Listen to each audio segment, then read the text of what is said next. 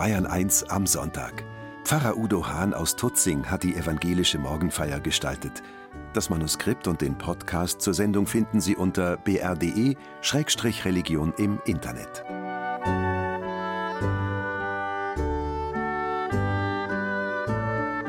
Jesus ist auferstanden. Das haben wir an Ostern gefeiert.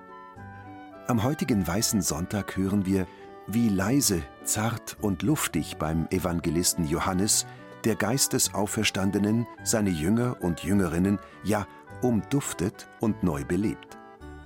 Pastoralreferentin Susanne Bauer aus München gestaltet die katholische Morgenfeier.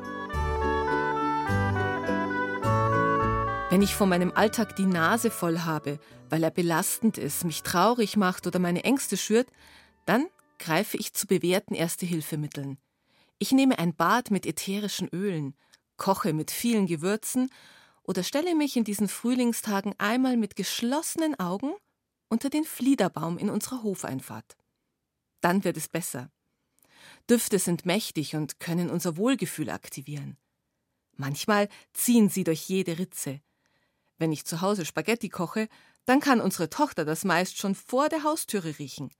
Der Geruch von Holz, den mein Mann als Schreiner nach der Arbeit nach Hause bringt, geht mit seiner Kleidung durch alle Räume, und nach der Arbeit im Garten duftet meine ganze Haut nach Erde und Grün. Die Aromatherapie weiß, dass der Duft einer Rose die Seele fröhlich stimmt und der Geruch von Zitrone uns vital und fit macht. Veilchenduft regt das positive Denken an. Lavendel beruhigt und Thymian schenkt uns Kraft. Düfte können heilsam sein. Manche Düfte begleiten uns durch das ganze Leben. Ein Duft kann uns sofort in die Vergangenheit zurückversetzen und wir können uns tatsächlich durch die Nase erinnern. Das liegt daran, dass Gerüche mehr berühren als nur unsere Nase. Der Duft dringt ganz tief in uns ein und wenn wir etwas riechen, dann fühlen wir immer gleichzeitig etwas. Das liegt daran, dass das Riechen in unserer Sinneswahrnehmung tatsächlich eine Sonderstellung einnimmt. Die Informationen aus den 30 Millionen Nervenzellen in unserer Nase werden nämlich, im Unterschied zum Sehen und Hören, direkt in die Gehirnregion geschickt, in der auch unsere Emotionen verarbeitet werden. Gerüche sind so etwas wie unsichtbare Boten für unsere Gefühle. So ist es auch in diesen Wochen mit den Düften und Phänomenen in der Natur. Der April macht seinem Namen alle Ehre. Eine Theorie lautet, dass dieser Monat sich vom lateinischen aperire, öffnen ableitet. Die Erde bricht auf, Knospen werden gesprengt, Pflanzen entwickeln sich mit einer Geschwindigkeit, die sich meiner Wahrnehmung manchmal entzieht. Und plötzlich ist da ein Hauch von Neuem in der Luft. So wie der Flieder in meiner Hofeinfahrt. Noch bevor mein Auge die winzigen Zäckchen und Kronen wahrnimmt, zieht schon eine Duftfahne vorbei und betört meine Nase. Dann erst blicke ich voll Erstaunen nach oben und denke mir, so weit war es doch gestern noch nicht. Für mich riecht der Frühling frisch und luftig, nach Grünkraft und Hoffnungspower. Richtig drin in der Nase und dann auch ganz tief drin im Kopf und in jeder Pore. Oder wie Goethe es beschreibt, Himmelsluft, wie ich dich liebe. Diese Sinneseindrücke wecken in mir die Gewissheit, dass auch Gott alle meine Sinne nutzt, um mir nahe zu kommen. Und ich stelle mir vor, dass er mich auch ganz österlich mit seiner Auferstehungsbotschaft umwehen möchte.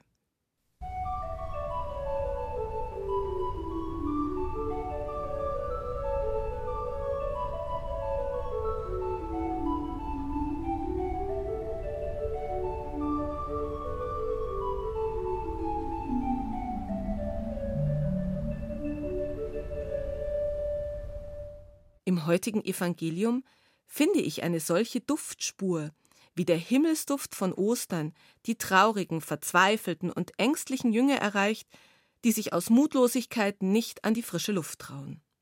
Am Abend des ersten Tages der Woche, als die Jünger und Jüngerinnen aus Furcht vor den Juden die Türen verschlossen hatten, kam Jesus, trat in ihre Mitte und sagte zu ihnen Friede sei mit euch.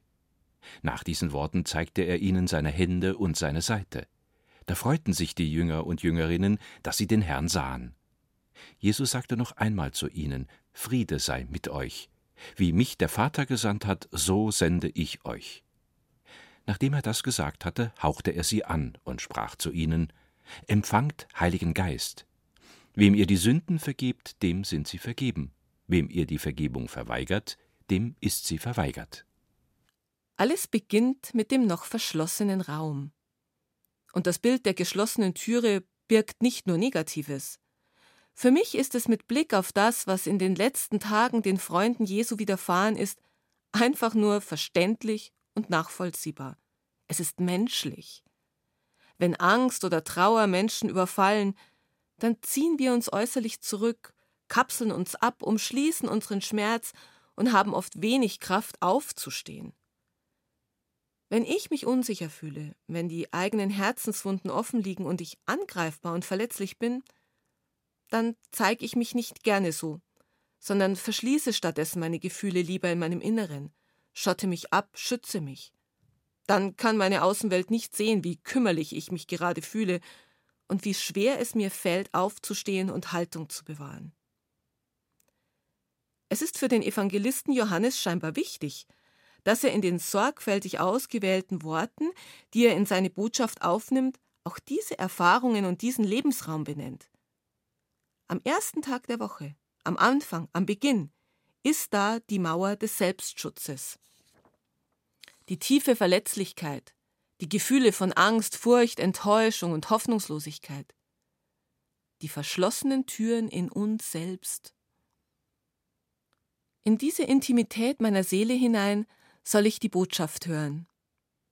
Gott findet mich auch bei verschlossener Türe und bringt seinen Frieden mit. Das ist der Anfang dieser österlichen Botschaft. Frieden dir in deinen verschlossenen Räumen. Dort hinein, wo ich mich ganz zurückgezogen habe, kann etwas zum Klingen kommen, weil er in meine Mitte tritt und sagt, ja, ich kann gut verstehen, dass du verwirrt bist. Ich sehe, wie schwierig die Situation für dich ist. Ich spüre deine Angst und Unsicherheit. Ich möchte mit dir in Verbindung sein. Keine Forderung, kein Tadel, keine Ratschläge. Dafür tiefes Verständnis und Nähe. Und dann zeigt er sich auch als Verwundeter, damit ich meine Wunden nicht verstecken brauche und nur diesen Klang höre. Frieden dir. Liebe Hörerinnen und Hörer, ich möchte Sie einladen, sich vorzustellen, dass dieser Friede etwas ganz Reales, Erlebbares und Spürbares sein könnte ganz nah bei jedem und jeder von uns. Dann würde er als Begleiter fungieren in meinem Alltag, bei jedem Schritt, der ansteht und bei jeder Hoffnungslosigkeit. Er würde mir helfen, die Not meines Gegenübers zu sehen. Er würde meine Ohren frei machen für den Schmerz und die Sehnsucht des anderen. Er läge kühlend auf meiner Stirn wie ein Eisbeutel für meinen Schmerz und meine negativen Gedanken. Er wäre ein Sieb für meine Lippen, damit ich wertschätzende Worte finde, selbst wenn ich mich zutiefst ärgere. So könnte ich mir den Frieden ausmalen, den Jesus zu den eingeschlossenen Jüngern bringt und den er auch in meine verschlossenen Innenräume bringen kann.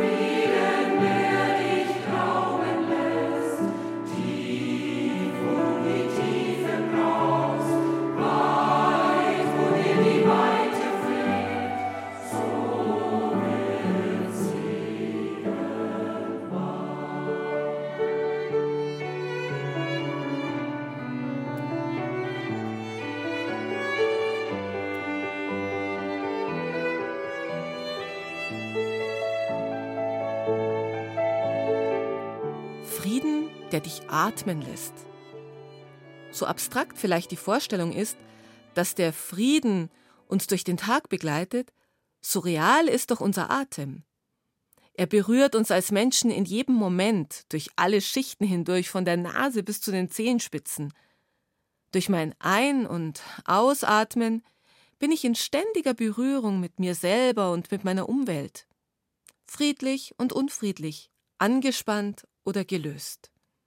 Mein Atem ist Messgerät, Taschenlampe und Signalleuchte für meine Gefühle, Nöte und Sehnsüchte, Bedrängungen und Zufluchten.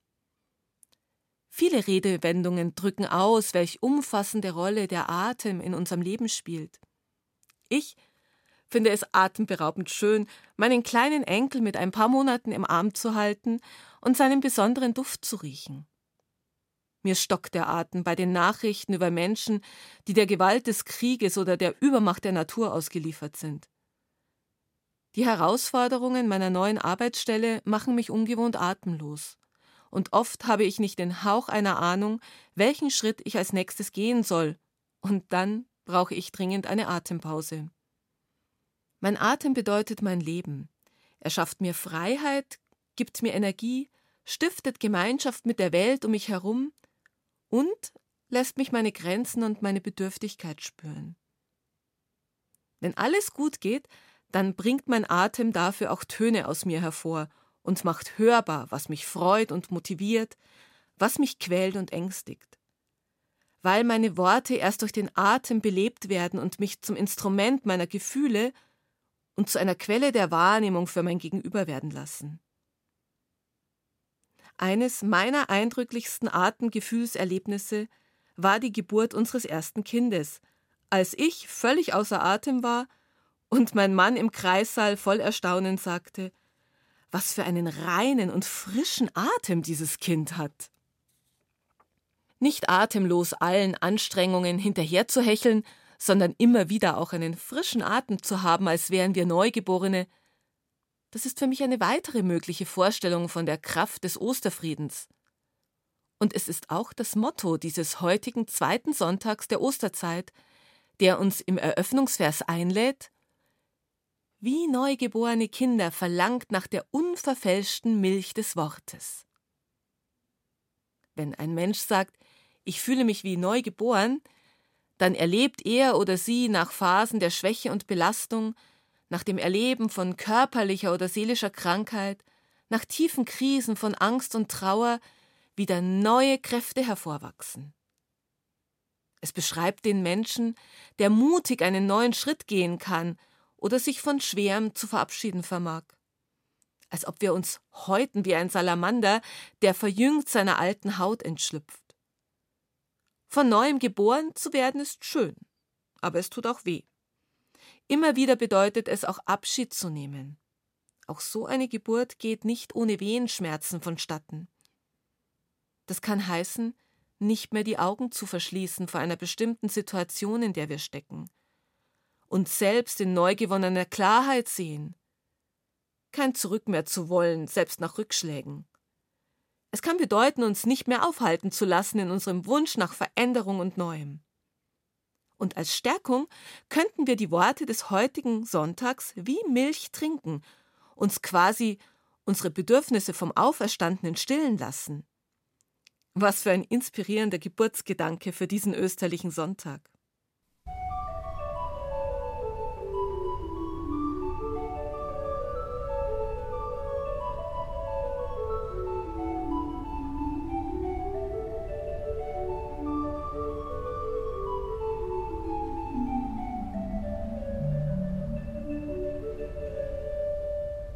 Im Volksmund trägt dieser Sonntag einen weiteren Namen Weißer Sonntag. Das kommt daher, dass die Menschen, die in der Osternacht getauft wurden, in der frühen Christenheit acht Tage lang ihr weißes Taufgewand trugen. In unserer katholischen Tradition wurde auch das Fest der Erstkommunion als Fortsetzung des Taufgeschenks auf diesen Tag gelegt. Das Weiß als Summe aller Farben steht dem Licht ganz nahe. Das weiße Blatt Papier ist unbeschrieben und wartet auf unsere Worte. Der weiß gestrichene Raum wartet darauf, von uns bezogen zu werden. Eine weiße Fahne zeigt an, dass der Wunsch nach Frieden besteht. Und an kühlen Tagen zeigt sich auch unser Atem als weißer Hauch vor unseren Mündern. Wenn wir im heutigen Evangelium hören, dass Jesus seine Jünger und Jüngerinnen anhaucht, dann wird durch dieses Wort vom Hauch eine neue weiße Seite in der Beziehungsgeschichte zwischen Gott und dem Menschen aufgeschlagen. Noch einmal ein Anfang, mit neuer Lebendigkeit, neuer Inspiration und fast schon wie eine Mund-zu-Mund-Beatmung zwischen Jesus und denen, die er beauftragt, sich als Gesandte zu fühlen und zu verstehen. Im Englischen heißt Mund-zu-Mund-Beatmung Kiss of Life, Kuss des Lebens. Gott küsst uns mit seinem Atem. So wird es auch schon im Schöpfungsbericht berichtet. Gott bläst seinen Atem in die Nase des Menschen. Ich finde es wunderbar, sich vorzustellen, dass Gott mir einfach mit so einem dicken, fetten Kuss begegnet. Und wenn ich an die Gottesbilder von Jesus denke, an den barmherzigen Vater, der sein verlorenes Kind in die Arme schließt und einfach nur küsst, dann weiß ich, dass Gottes Zärtlichkeit keine Grenzen kennt. Dieser Atem, der im hebräischen Ruach genannt wird, bedeutet auch Gottes Geist. Die biblische Sprache öffnet Türen, die im Deutschen unbekannt sind. Sie setzt den Geist Gottes mit einer menschlichen, lebensnotwendigen Körperfunktion gleich und lässt den Geist gleichzeitig so flüchtig sein wie unseren Atem. Ein solcher Geist lässt sich nicht berechnen, nicht einfangen, nicht eingrenzen. Der Atem strömt, wo er will, und der Geist weht, wo er will. Atem, Hauch, Geist, in der Ruach als Wort liegt auch die Bedeutung für Geruch und Duft.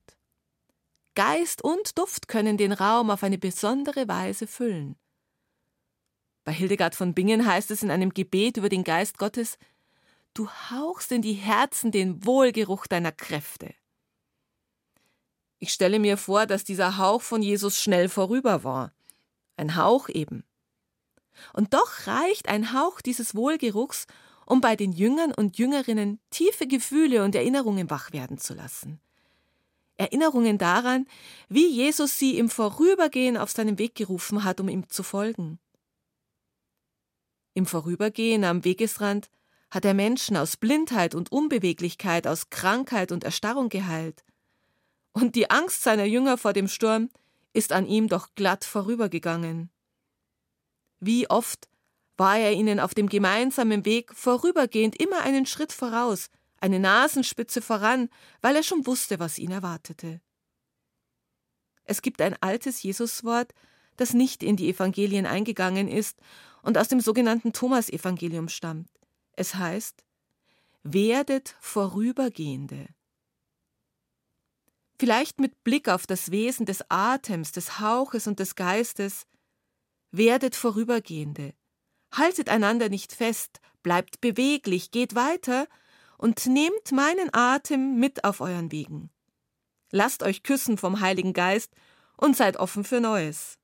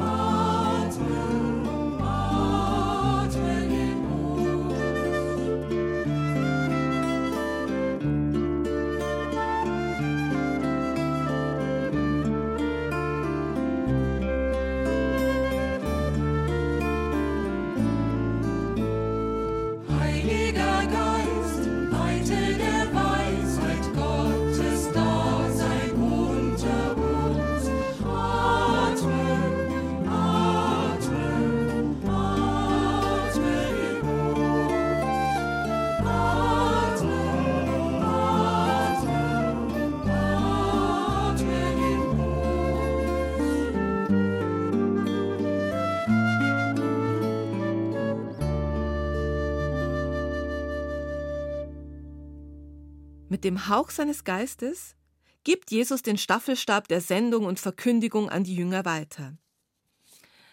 Dass sie etwas Neues in die Welt bringen, dass immer wieder die Vergebung im Menschen neu geboren wird, Und für mich sagt Jesus auch ganz nachdrücklich, wenn ihr einem Menschen dieses Erleben und Empfinden der Vergebung verweigert, dann bleibt ihm verschlossen, was Barmherzigkeit bedeutet. Dann fehlt diesem Menschen die Chance, immer neu geboren zu werden und sich wertvoll einmalig gesehen zu fühlen. Ich gebe die Sendung an euch weiter. Bringt den Liebesbrief des barmherzigen Vaters dorthin, wo er gebraucht wird, in die verschlossenen Räume, da, wo Menschen sich unsicher fühlen, wo sie sich als bedroht erleben, wo sie traurig, verwirrt und des Lebens müde sind. Überall dorthin, wo es den Menschen schmerzt, wo wir einander verletzen, wo nur noch die Flucht bleibt. Küsst die Welt mit Barmherzigkeit.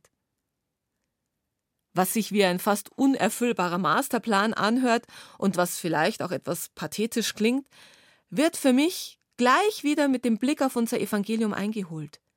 Denn dort hören wir auch, was die Jünger tun wie sie reagieren. Und es heißt einfach nur, sie freuten sich. Ich stelle mir vor, dass der Evangelist Johannes auch hier ganz bewusst eine solch minimalistische Beschreibung verwendet. Der Fokus liegt auf der Freude. Von der Freude wird man überrascht. Die Freude kommt unerwartet und plötzlich. Die Freude sucht uns heim, klopft einfach so an die Tür. Oder nicht einmal, sondern überfällt uns.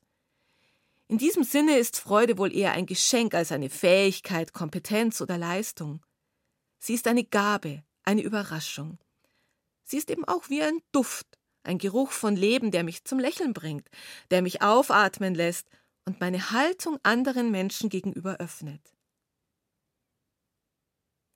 Sie findet sich für mich in den Atemräumen der Evangelien, wo die Emmausjünger sich in der Begleitung des Auferstandenen aufrichten können. Thomas erlebt die Herzenskenntnis des Auferstandenen, der längst weiß, was er braucht. Und Maria kann sich ganz inniglich beim Namen gerufen fühlen. Es sind Berichte, die beim Hören meinen Atem beruhigen und die mich Witterung aufnehmen lassen, was mir davon zur frohen Botschaft wird, was mein Leben beduftet.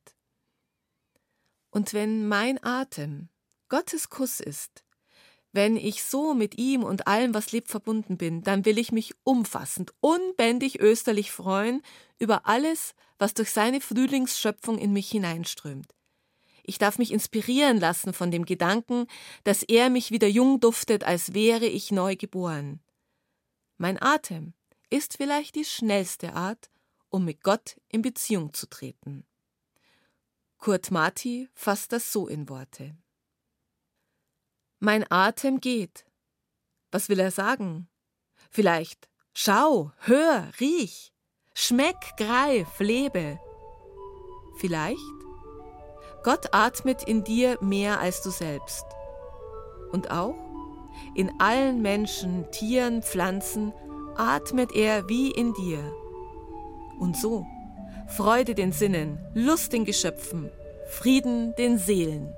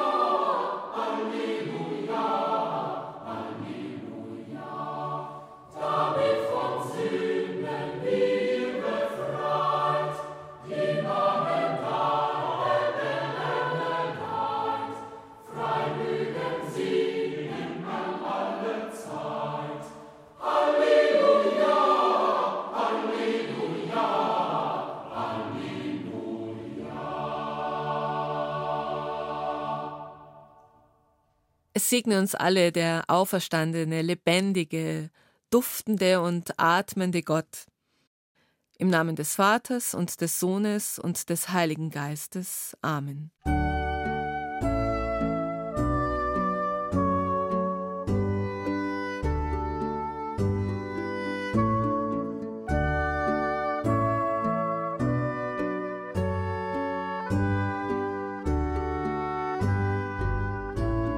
Bayern 1 am Sonntag.